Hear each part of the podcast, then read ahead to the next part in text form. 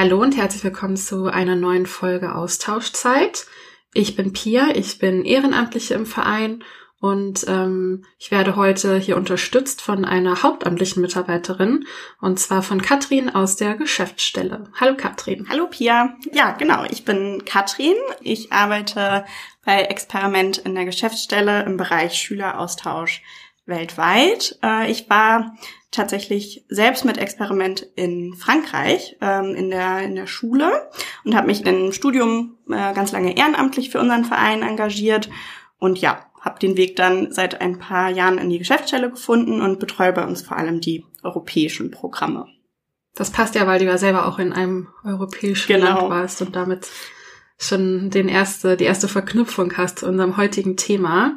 Wir wollen heute denn ähm, nämlich mal die europäischen Programme ein bisschen näher beleuchten, denn so wie ich äh, auch in den USA war, haben es viele andere auch gemacht. Das ist ja ein sehr beliebtes Austauschland, aber es gibt eben auch noch andere Länder. Und äh, die wollen wir heute ein bisschen mehr in den Fokus rücken. Vielleicht können wir mit so ein paar Zahlen, Daten, Fakten einfach mal anfangen. Wie viel Teilnehmende entscheiden sich denn bei uns jedes Jahr für einen Austausch innerhalb Europas? Äh, ja, genau. Also du, du sagst es nämlich, die ja, USA sind natürlich äh, ist unser großer Klassiker, ähm, aber auch Europa wird tatsächlich immer beliebter. Also wir hatten letztes Jahr insgesamt in der Sommer- und in der Winterausreise ähm, 220 Teilnehmer, Teilnehmende. Äh, das ist ungefähr so ein Drittel zu unseren Gesamtteilnehmerzahlen. Ähm, und ja, auch dieses Jahr ist der Fokus wieder hoch. Also jetzt haben wir, sind wir auch schon knapp bei 200 ähm, allein für die Sommerausreise. Ob da noch Plätze übrig sind, das erklären wir später. Aber das äh, sind ja auch schon mal beeindruckende Zahlen. Und welche Länder gibt's denn da eigentlich überhaupt so? Also jetzt spontan würde ich jetzt vielleicht an, an England und Irland denken, so an die, an die englischsprachigen Länder, aber es gibt ja sicher auch noch noch andere Länder, die da ähm, angeboten werden? Ja, auf jeden Fall. Also eigentlich so gesehen von Nord nach Süd ist da ganz viel dabei. Also Skandinavien ist total beliebt immer wieder, aber eben auch so die ähm, anderen nicht englischsprachigen Länder, Klassiker wie Frankreich, Italien, Spanien, ähm, auch direkte Nachbarländer wie die Niederlande. Also ich glaube, da ist ähm, ja für jeden äh, irgendwas dabei auf jeden Fall. Und wenn ich jetzt vielleicht nicht gleich ein ganzes Jahr ins, Aus, äh, ins Ausland möchte, da kann man doch bestimmt auch kürzere Programmzeiten dann wählen innerhalb Europas, oder? Genau, ähm, das ist in Europa auch ähm, tatsächlich recht flexibel im Vergleich zu unseren anderen Programmen. Von einem Term, das sind oder einem Trimester, das sind drei Monate, bis eben auch zu einem ganzen Jahr oder auch ein halbes Jahr, ähm, ist da eigentlich sehr viel möglich, ähm, sowohl im Sommer als auch wenn Leute zum Beispiel sagen, sie möchten lieber im Frühjahr, also ab April zum Beispiel erst fahren, ähm, ja, können wir in Europa wegen dem Schulsystem auch tatsächlich äh, recht flexibel sein und auch so vier Monate oder sieben Monate anbieten. Genau.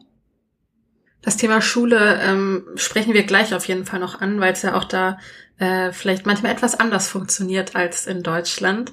Ähm, aber erstmal würde mich jetzt interessieren, also ich würde sagen, mein Niederländisch oder mein Norwegisch ist jetzt äh, eher eingeschränkt verfügbar. Wenn ich äh, da jetzt einen Austausch plane, ähm, das sind ja keine Sprachen, die jetzt vielleicht im, im deutschen Schulsystem auch unterrichtet werden. Deswegen ähm, Englisch oder Französisch ist dann eher noch ähm, eine Sprache, die die Jugendlichen heutzutage auch können, aber oder Spanisch, aber wie, wie sieht's denn mit so eher ausgefallenen Sprachen aus? Sind da dann Sprachkenntnisse schon vorausgesetzt, wenn ich einen Austausch machen möchte? Oder kann ich das dann auch noch da vor Ort erst dann lernen? Ähm, ja, also so und so. Ähm, also klar, natürlich, niemand hat, glaube ich, Estnisch in der Schule oder auch ähm, ja Dänisch zum Beispiel. Ähm, in vielen Ländern kann man einen Sprachkurs machen. Teilweise ist der auch schon in den Programmgebühren Gebühren enthalten und wird dann von unserer Partnerorganisation gemacht. Was ich aber grundsätzlich immer empfehle, ist ähm, einfach auch im eigenen Interesse, sich die Sprache vorher so ein bisschen anzueignen. Das muss nicht unbedingt über einen Volkshochschulkurs oder sowas sein. Also wir machen auch keinen ähm, Test oder sowas, um das dann ähm, zu überprüfen. Aber es sollte auf jeden Fall, ja, ich sage immer, man soll so ein bisschen in die Sprache reinkommen, ein Ohr dafür bekommen ähm, vielleicht sich eine Serie in der Sprache anhören, Radio hören auf der Sprache. Und viele lernen dann tatsächlich auch über so Sprachlern-Apps. Ähm, genau. Und äh, haben dann da schon so ein bisschen Grundkenntnisse zumindestens, bevor man, bevor man äh, anreist, weil natürlich in der Gastfamilie und auch in der Schule wird dann die Landessprache gesprochen. Mhm. Und es gibt ja bestimmt einige Länder, die dann halt auch ja so Sprachkurse dann vor Ort anbieten. Ähm, welches Land wird sich da empfehlen, wenn ich jetzt noch einen Sprachkurs machen möchte, dann nach meiner Ankunft? Ähm, also das haben wir in ganz unterschiedlichen Ländern. In Frankreich und in Spanien zum Beispiel gibt es die Option, so einen Intensivkurs vorab zu machen. Äh, wir haben das aber auch in den Niederlanden oder auch in Estland. Ähm, da wird der Sprachkurs äh, tatsächlich vorher schon angeboten online und dann begleitend quasi, wenn die Kinder vor Ort sind oder unsere Teilnehmenden vor Ort sind. Äh, das ist auch immer ganz schön in den Programmen. Also gerade in, in Estland zum Beispiel ist das ganz schön, weil sich dann die Gruppe dadurch auch so formt und die sich halt in den ersten Monaten auch immer wieder so ein bisschen ja als äh, Supportgruppe irgendwie äh, immer wieder sehen und ähm, ja eben die Sprache gemeinsam lernen. Äh, und da ist das zum Beispiel auch in den Programmgebühren schon drin. Okay, das also klingt echt nach einer guten Möglichkeit, dann auch Leute kennenzulernen, mit denen man dann während seines Austauschs dann auch in Kontakt bleiben kann. Das äh, klingt super. Genau. Ähm, und ein großer Bestandteil neben natürlich dem Aufenthalt in der Gastfamilie ist ja das Schulleben im, im Austausch. Das hattest du ja eben auch noch mal kurz angesprochen. Ähm, was für Möglichkeiten gibt's denn da? Wie sind da so die Schulsysteme in den anderen europäischen Ländern? Also wir jetzt alle anzusprechen, schaffen wir wahrscheinlich gar nicht, aber Gibt es denn welche, die so komplett anders sind als in Deutschland? Wenn ich jetzt vielleicht mal eine, eine ganz andere Erfahrung suche oder wenn ich lieber bei dem bleiben möchte, was ich kenne, welche sind denn vielleicht ähnlich zu Deutschland? Mm, ja, also es ist, äh, ich würde sagen, eine Umstellung ist es auf jeden Fall immer. Also ich erinnere mich da auch an meinen eigenen Austausch in Frankreich. Für mich war es super, also eine ganz große Umstellung, einfach auch so lange am Nachmittag Unterricht zu haben. Mhm. Ich glaube, das ist in Deutschland mittlerweile auch gang und gäbe, aber ähm, in den, also in vielen anderen europäischen Ländern eben auch. Ähm, einfach so, dass der Schultag an sich einfach ein anderer ist, dass man gemeinsam Mittag isst, zum Beispiel in der Mensa etc. Und ähm, ja, was so die, die Fächer, glaube ich, angeht, ist der größte Unterschied, den man hat, oder einer der größeren Unterschiede, so in den anglophonen Ländern, also in England ähm, zum Beispiel. Da ist es dann ähnlich wie, ja, so diese klassischen, aus so einem klassischen Highschool-Film aus den USA, wo man dann auch so ein bisschen besonderere Fächer wählen kann, wie Recht oder Fotografie oder mhm. ähm, Medical Care oder solche Sachen. Ähm, aber dann, also das ist dann halt schon auch ein Unterschied, weil da hat man dann mitunter nur so drei bis vier Fächer, was ja zu Deutschland schon sehr unterschiedlich ist. Mhm. In vielen anderen Ländern in Europa ähm, ist es aber so, dass die, ähm, dass die Fächerwahl an sich relativ ähnlich ist. Trotzdem, wir können halt nie Fächer garantieren und es bietet halt auch einfach mal die Möglichkeit, glaube ich, was Neues auszuprobieren. Mhm. Ähm, wo viele immer von schwärmen, ähm, sind halt durchaus, ist durchaus das Schulsystem in Skandinavien oder auch in Estland. Ähm, die sind auch bei PISA zum Beispiel ganz weit vorne. Ähm, und das hat sich jetzt auch gerade so über die Corona-Zeit total gezeigt, dass die einfach ganz großen Vorsprung äh, in digitalen, in digitalen Lernen einfach haben und das für die gar nicht so der Kraftaufwand, sag ich mal, war. Mhm. Und davon berichten einfach auch unsere Teilnehmenden immer sehr positiv. Ja.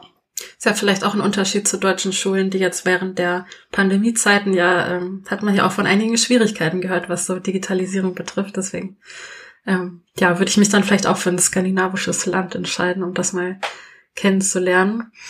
Ähm, und eine Sache, die mir tatsächlich eher so aus Nordamerika bekannt war, war jetzt dieses Schulwahlprogramm. Also, dass ich, wenn ich jetzt eine genaue Region oder eine genaue Schule sogar vielleicht schon im Kopf habe, dass ich die dann schon wählen kann. Aber das gibt's ja auch in Europa, oder? Genau. Ähm, also Regionenwahl gibt es tatsächlich in mittlerweile fast allen Ländern. Wenn man sagt, man möchte ein bisschen mehr mitentscheiden, wo man im Land hinkommt, äh, dann kann man das meistens mit einem Aufpreis ähm, sich, sich aussuchen einfach. Mhm. Und äh, Schulwahl speziell, ähm, ja, da sind wir wieder dann ähm, beim Vergleich zur Highschool-Erfahrung. Die haben wir in den englischsprachigen Ländern äh, sprich in Südengland und in Irland. Und da ist es dann so, ähm, da wählt man sich eine äh, aus drei Schulen, also man wählt sich drei Schulen aus und eine davon wird es dann. Das sind ähm, auch wie im klassischen Programm alles reguläre Schulen, äh, also alles öffentliche Schulen. Ähm, also jetzt nicht irgendwie eine besondere Privatschule. Da geht's dann tatsächlich darum, wenn jemand eine bestimmte Fächerkombi garantiert haben möchte oder wenn jemand Leistungssportler ist und das zum Beispiel als Fach an der Schule mitwählen möchte, dann würde ich zum Beispiel so eine Schulwahl immer empfehlen. Hm, okay, alles klar. Ja, und der andere große Bestandteil ist dann ja ähm, das Leben in, in der Gastfamilie. Ähm, vielleicht kannst du auch von, von deinen eigenen Erfahrungen berichten oder von Erfahrungen, die du jetzt von deinen äh, Gastschülern ähm, gehört hast, die nach Europa gegangen sind, in europäische Gastländer. Wie ist denn so das Leben in einer, naja, europäische Gastfamilie kann man ja eigentlich nicht sagen, die sind ja alle sehr, sehr unterschiedlich, auch innerhalb eines Landes, aber gibt's da so, ähm, so, so Erzählungen, die immer wieder kommen oder Erfahrungen, von denen du hörst? Äh, ja, also wie du sagst, also ich glaube, europäische Gastfamilie ähm, und also gibt es so gesehen nicht und einen Kulturaustausch hat man wahrscheinlich schon, wenn man, weiß ich nicht, einmal die Straße runter zu den Nachbarn ja. äh, ein bisschen einzieht. Ähm, aber ja, für uns ist halt der Gastfamilienaufenthalt genau deswegen halt das, das Kernstück so gesehen ähm, für diesen kulturellen Austausch. Ich habe ähm, selbst also sowohl einen Schüleraustausch gemacht, als auch, dass ich noch mal im Studium äh, war und ähm, in, auch in Frankreich dann.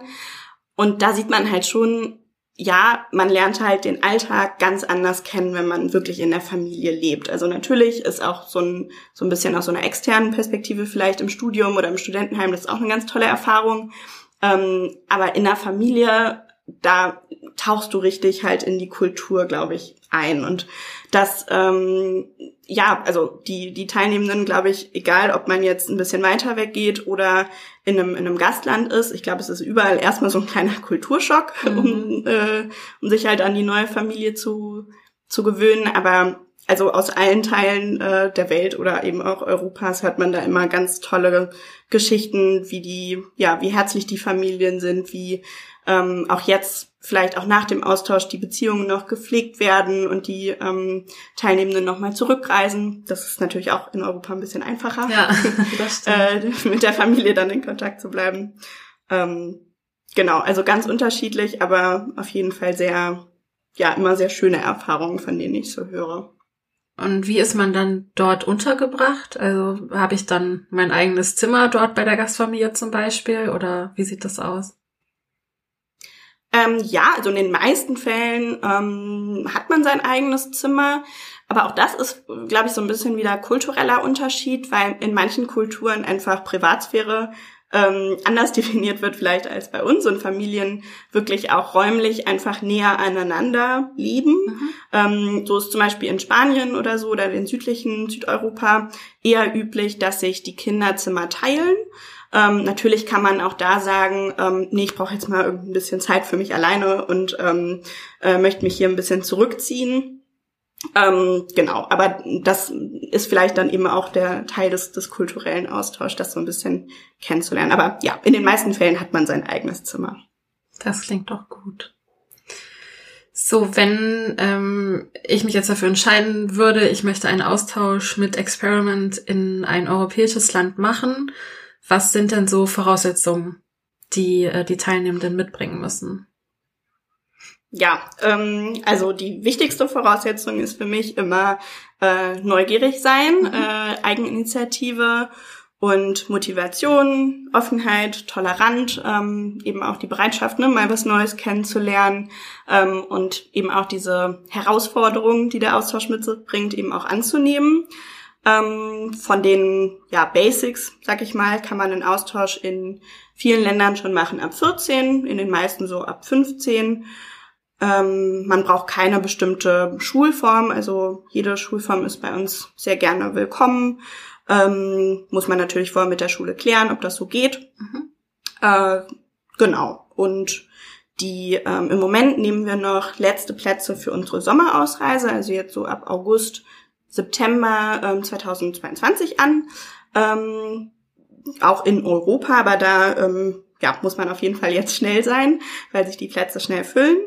Und ähm, wir haben aber in allen Programmen noch für die Winterausreise, also quasi ab Januar 2023 Plätze frei. Da kann man sich noch bis zum 1. August auf jeden Fall bewerben. Und diese Bewerbungsfristen, wenn jetzt jemand diese Folge später hört, die sind ja auch in jedem Jahr ungefähr ähnlich, oder? Also wenn man genau. jetzt erst im Jahr drauf zum Beispiel ins Ausland möchte, weil man jetzt noch zu jung ist oder das erst später hört, dann kann man sich auch nächstes Jahr dann dafür bewerben. Genau, also der 1. März ist meistens für die Sommerausreise und der 1. August für die Winterausreise. Es lohnt sich aber auf jeden Fall immer, sich früh zu bewerben, weil gerade jetzt sind wir wieder bei Europa in den kleineren Programmen, sich natürlich auch die Plätze schneller füllen. Ne? Das, mhm. ähm, genau. Okay. Und dann natürlich ähm, eine Frage, die äh, eigentlich immer auch gestellt wird, ähm, auch wenn ich als Ehrenamtliche irgendwie auf einer Messe oder so zum Beispiel bin und damit ähm, potenziellen Teilnehmenden spreche, was kostet denn eigentlich so ein Schüleraustausch mit uns? Ja, das ähm, ist ganz unterschiedlich tatsächlich. Also ähm, es ist von den kürzeren Programmen ähm, für so drei Monate geht das ungefähr los bei viereinhalbtausend Euro. Das sind dann so die günstigeren Programme. Ähm, es kann aber tatsächlich dann für ein Jahresprogramm in einem Schulwahlprogramm zum Beispiel, ähm, wenn es auch ein bisschen weiter weggehen soll nach Kanada oder sowas, äh, kann das auch mal hochgehen bis so 20.000 Euro. Ähm, also tatsächlich ähm, ja, eine sehr große Bandbreite. Ich glaube, für ein Schuljahr innerhalb Europa kann man gut so mit 9.000 bis 10.000 Euro rechnen. Okay. Und da sagen wir jetzt natürlich, das ist jetzt Stand Anfang 2022. Das genau. kann sich natürlich auch immer noch ändern. Genau, die aktuellen Preise findet man aber auch immer bei uns auf der Homepage. Mhm. Ähm, ne, wie gesagt, von 4.500 bis 20.000 ist natürlich auch weit gefasst. Also wer da Details haben möchte, kann gerne auf der Homepage schauen. Okay. Aber es gibt ja auch noch Förderungsmöglichkeiten. Also wer jetzt vielleicht die, ähm, selbst die viereinhalbtausend Euro, was ja auch eine große Summe, finde ich, ist, wer die jetzt nicht alleine aufbringen kann, ähm, für den gibt's ja auch Stipendienmöglichkeiten. Vielleicht kannst du da äh, kurz mal erzählen, gerade für Europa, was es denn da so für Optionen gibt. Ja, klar. Ähm, also als uns, uns als gemeinnütziger Verein sind die Stipendien natürlich ähm, besonders wichtig. Und wir vergeben ähm, sowohl Stipendien nach ähm, der Motivation von unseren Teilnehmenden, also wer besonders engagiert ist zum Beispiel, kann gerade in Europa Europa-Botschafter werden ähm, oder Botschafterin. Ähm, da möchten wir eben gerade die Programme hier, hier ein bisschen fördern mit. Ähm, wer, ähm, wir haben aber eben auch den Großteil unserer Stipendien, die äh, nach der finanziellen Situation gehen. Ähm, zum einen unsere Teilstipendien von bis zu 2000 Euro. Ähm, da macht man einfach, füllt man einen Antrag aus, der dann an unseren Ausschuss geht. Ähm, und wir arbeiten eben auch mit ähm, verschiedenen Stiftungen zusammen, die sich eben auch auf die europäischen Programme ähm, fokussieren und die dann zum Beispiel ähm, Teilnehmende fördern, die aus nicht akademischen Haushalten kommen ähm, oder vielleicht nur bestimmte in ein bestimmtes Land möchten etc. Das ist zum Beispiel die ähm, Kreuzberger Kinderstiftung, die dafür Europa sich anbieten würde. Genau. Und die fördern zum Teil sogar bis zu 80 Prozent des Programmpreises. Das ist auch schon mal ordentlich. Genau. da kann man eben, also ne, wer da Details haben möchte, ich glaube, ähm, das sprengt auch ein bisschen den Rahmen. Da äh, steht auch nochmal detailliert auf unserer Homepage ähm, oder ruft einfach bei uns an und wir beraten da auch gerne. Ne? Es gibt auch Sachen natürlich ähm, wie das BAföG oder ähnliches. Die laufen jetzt nicht direkt über unseren Verein, aber haben viele eben auch nicht immer so auf, den, auf dem Schirm für den Schüleraustausch. Mhm. Und wir haben, glaube ich, auch schon eine Podcast-Folge online äh, zum, zum Thema Stipendien mit ähm, Rabea. Das heißt, wenn ihr da noch äh, ausführlichere Informationen haben wollt, könnt ihr da gerne auch mal reinhören. Aber eine Sache, die ich in Europa auch noch ganz cool finde, ist, man muss ja nicht zwingend mit dem Flugzeug anreisen. Ähm, man kann ja in, in viele Länder vielleicht auch mit der Bahn fahren oder so oder ein bisschen klimafreundlich auf jeden Fall anreisen. Ähm, und das wird ja auch gefördert von Experiment, oder? Genau, da hast du vollkommen recht. Äh, das habe ich kurz vergessen. Das ist äh, das Klimabotschafterstipendium. Ähm, genau, eben wie du sagst, für äh, unsere Teilnehmenden, denen eben das Klima besonders wichtig ist und das bietet sich eben gerade in Europa an, nach Frankreich, nach Spanien.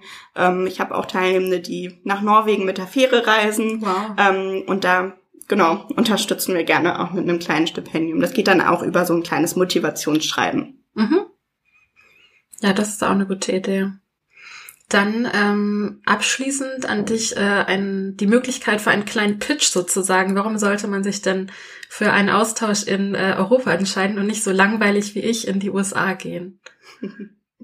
Naja, langweilig, weiß ich nicht. Aber ähm, ja, auf jeden Fall was anderes. Also Europa ist einfach ganz, ganz vielfältig, was viele vielleicht immer nicht so auf dem Schirm haben. Ähm, sowohl von der Landschaft, also wir haben Programme ganz im Norden im Schnee, auf den Lofoten, bis zur Sonne Andalusiens, ganz im Süden. Ähm, es ist, wir haben zehn verschiedene oder nicht sogar zwölf verschiedene Sprachen, die gesprochen werden. Ähm, wenn es nicht nur das Englisch sein soll, was verbessert wird. Ja, und eben auch ganz viele Kulturen, die es zu entdecken gibt. Und ich sage immer, man muss gar nicht ähm, so weit äh, in die Ferne schweifen, um mal über den Tellerrand zu schauen. Und ähm, ja, ich glaube, gerade auch in, in Krisenzeiten, in denen wir auch im Moment leben, ist gerade so der Zusammenhalt innerhalb Europas, den wir mit unseren Programmen eben auch stärken wollen, ähm, ja, was besonders Schönes und ähm, auch ein gutes Zeichen, glaube ich, in die Welt. Mhm. Ja, das finde ich auch. Dann äh, an dich abschließend noch äh, eine persönliche Frage jetzt abgesehen von Frankreich. Was war denn bisher so dein liebstes Reiseziel innerhalb von Europa? Hast du da noch einen Reisetipp für unsere ZuhörerInnen? Abgesehen von äh, Frankreich, das ist natürlich schwierig als mein Lieblingsland. Nein, ähm, ich äh, mag tatsächlich auch Skandinavien sehr gerne. Mhm. Also ich fand, finde Schweden ganz, ganz toll. Und ähm, wo ich auf jeden Fall mal hin möchte, gerade im Winter, weil ich ein Winterkind bin, ist Estland, um da diesen Wintertraum und das Skifahren mitzuerleben. Das wollte ich nämlich gerade sagen, das ist quasi mein Reisetipp. Ich war mal in Tallinn und ähm, fand das super spannend, also weil es ja also ich war erst in Finnland und bin dann mit der Fähre rübergefahren nach Estland und ähm, zwar eigentlich gar nicht so weit weg, aber trotzdem hat man schon so diesen osteuropäischen Einfluss irgendwie gemerkt und ich habe mich in so einer ganz anderen Welt teilweise auch gefühlt. Also ähm, ja, das kann ich dir auf jeden Fall ans Herz legen. Ja, ähm, hast du mir was voraus. und äh, Estland ist auch ein gutes Stichwort, denn aus Estland kommt unser heutiger Fun Fact. Fun Facts.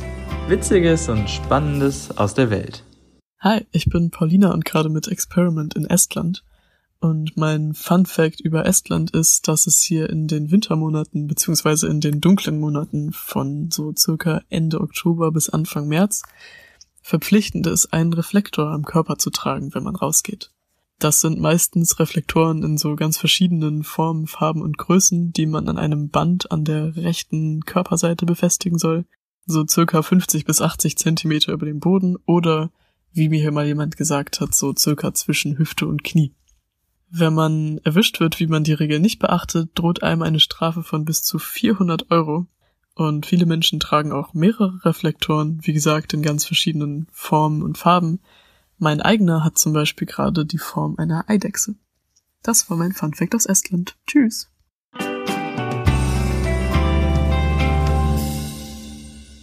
Dann kommen wir auch schon zum Ende dieser Podcast-Folge. Ähm, die nächste Folge, die schließt sich eigentlich nahtlos an das Thema Reisen in Europa an.